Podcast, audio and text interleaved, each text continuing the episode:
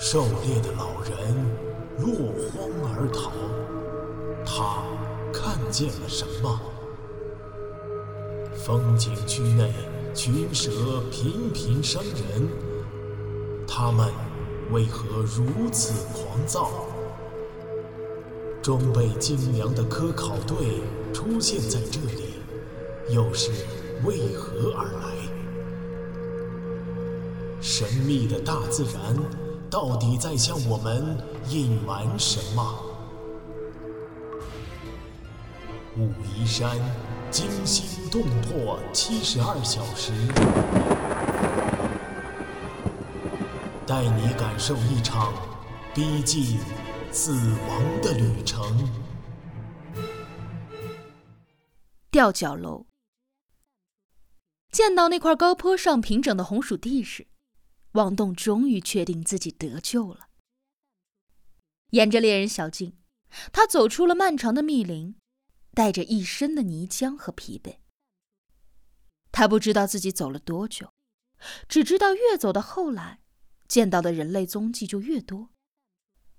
被砍断露出木渣白印的树桩，草丛中被踩踏出来的小径。王栋揪住藤子，拔起一根尚未成熟的小红薯，连泥巴都没擦，就三口两口的啃光了。接着又连吃了好几根，才稍稍满足了饥渴的肠胃。他跪在地上，抚摸着红薯翠绿的藤叶，心头按耐不住的狂喜。这只能是人类种植的。这里应该距离人居住的地方不远了。他沿着红薯地下每一条明显的小径，又走了二十分钟，转过一个山坡，一眼看到了山坡掩映当中那些奇特的楼房——吊脚楼。这是一个土家族村寨。第一个发现他的人是一个土家族妇女，她穿着浅蓝色的幼领开襟，离地一尺的长裙，手里拿着一个类似于锄头的农具，正和王栋对面走来。看到王栋之后，他吃了一惊，丢了农具，转身往回跑，同时大声的喊起来。王栋听不懂他喊什么，也不知道他怕什么，他只是呆呆的站着。脸上抑制不住绽开了欣喜的笑容。经历了这么多磨难之后，他终于再次回到了人类社会当中。他陷入极度的幸福当中，眼眶不禁湿润了。几个土家族男子不知道从哪儿冒出来，神情紧张的大声呼喊着。他们都一个打扮：头包青布，身穿对襟布褂，长裤布鞋。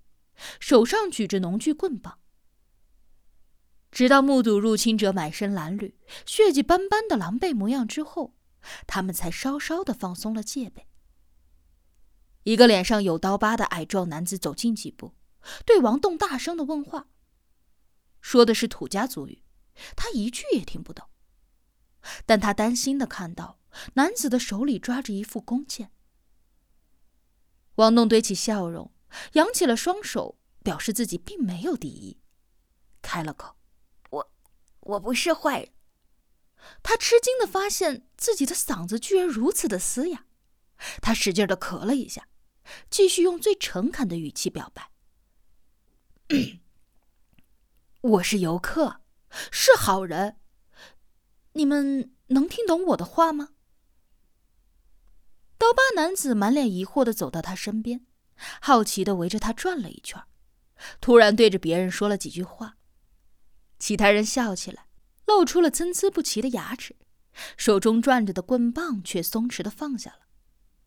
王栋意识到这些土家族村民的友善之意，于是开始指着自己破烂的衣服、血迹斑斑的伤口，一边解释一边打手势。他知道自己眼下最需要治疗，其次是食物和休息。男人们专心的听着，语速飞快的互相交谈了几句。接着，刀疤男子露出笑意，指指王栋，又指指自己，说了一串话。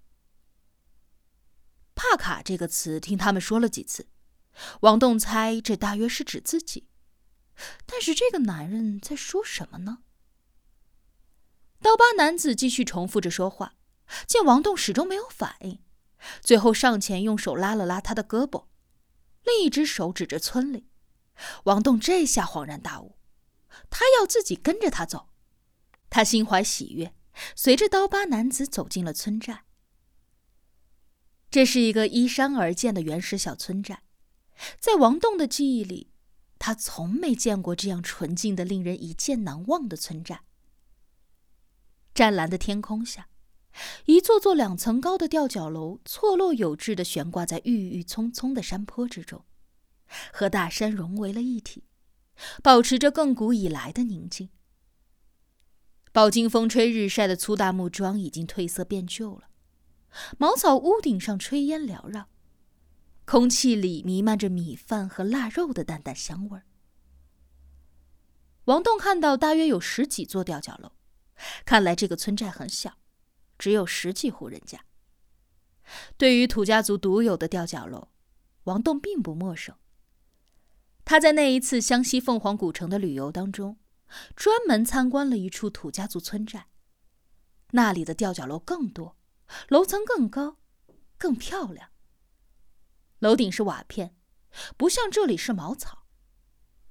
不过再怎么说，吊脚楼的形状都是一样的。显然，一个陌生人的闯入吸引了全村人的注意力。沿途，王栋看到了许多男女老幼站在自家的楼下，好奇的打量着自己。王栋随着刀疤男子进入一个村中心的吊脚楼。穿过空荡荡的吊脚室，几只圈养的野鸡咕咕的叫着，躲到了一旁。踩着吱嘎作响的楼梯，他们走上楼。楼上有三间屋子，他们进了中间最大的一间堂屋。屋子最里面是称为神龛的长桌，桌上摆着盏古老式样的油灯，桌子中间是一个四方形的火炕。王栋知道，这是土家族人的火堂。刀疤男子示意他在火塘边席坐下，王栋坐下之后打量四周，和以前见过的差不多，只不过地方小一些，简陋一些。他没有看到电灯、电视这些电子设备，显然这里不通电。遗憾，没有电话。不一会儿，一个矮小的妇女递过来一杯水，王栋道了谢，接过来刚喝一口。就知道这杯里不是水，而是甜甜的糯米酒。他贪婪的一饮而尽。妇女笑着又倒了一杯，王栋再次一口气喝光，有点不好意思的笑了笑。刀疤男子也笑了，对妇女说了几句话。妇女走到隔壁房间，不一会儿端上了一大海碗油炸粑，油炸粑上盖着一片特大的肥膘肉，这是土家族人待客的最高礼节。王栋没有客气，狼吞虎咽的吃起来。他早已饿坏了，吃的是万分香甜。楼梯吱呀声不断，七八个男女上楼，走到堂屋前，笑嘻嘻的看他吃喝，接着下楼，又换一批上来。孩子们都是拉住大人的手，眼睛不眨的盯着他。王栋心想，看来全村的人都来看热闹了。大概我现在的样子像个妖怪吧。火塘很温暖，靠在木头墙上很舒服。王栋肚子吃饱之后，很快萌生了困意。他知道这样不礼貌，努力睁开眼睛，保持着微笑，但眼皮沉重的架不住。终于，在一群陌生人的围观之中，他睡着了。